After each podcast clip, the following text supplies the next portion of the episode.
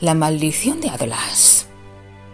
Atlas era un titán que fue condenado por Zeus, el dios de todos los dioses, a llevar sobre sus hombros todo el peso de la tierra, de sus mares y océanos. Titán no puede soportar aquel castigo y se vuelve rencoroso y vengativo. Su espíritu se encuentra bajo las aguas del océano que lleva su nombre, el océano Atlántico, y cada cierto tiempo despierta, provocando grandes catástrofes. En abril del año 1912, un transatlántico enorme lujoso decide su viaje inaugural, ir a Nueva York por el Océano Atlántico.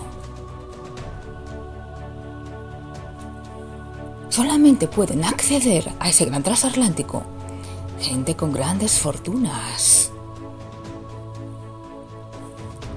Y la noche del 14 al 15 de abril se produce la gran catástrofe.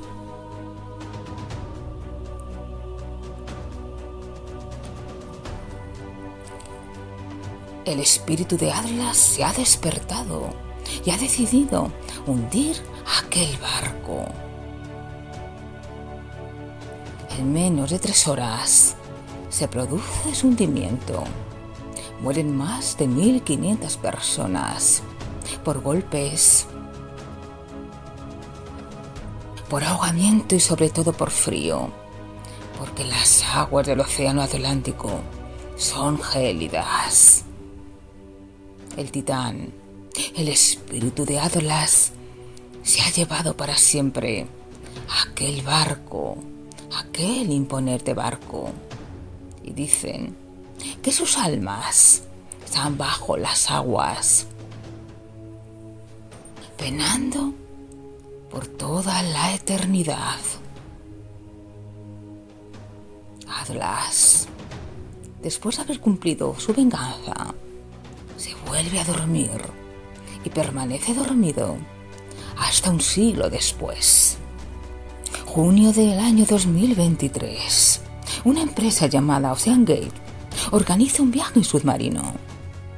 Este submarino se llama Titán y su intención es acercarse a los restos del Titanic. Solamente pueden acceder al submarino gente con mucho dinero al igual que pasó con el Titanic. Pero el submarino desaparece al poco tiempo de sumergirse. Y empiezan a buscarlo,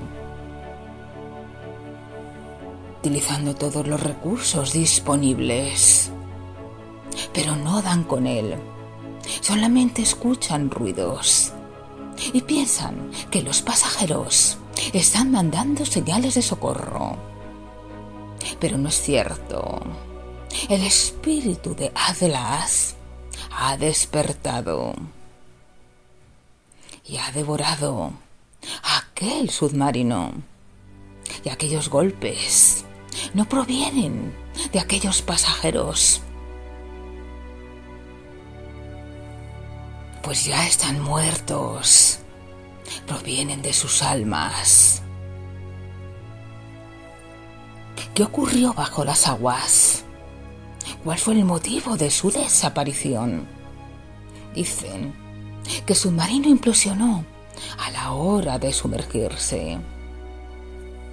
Pero hay una terrible verdad que todos conocen y nadie quiere decir. La verdad es que Atlas despertó y cumplió otra vez su venganza, que se llevó para siempre a aquel submarino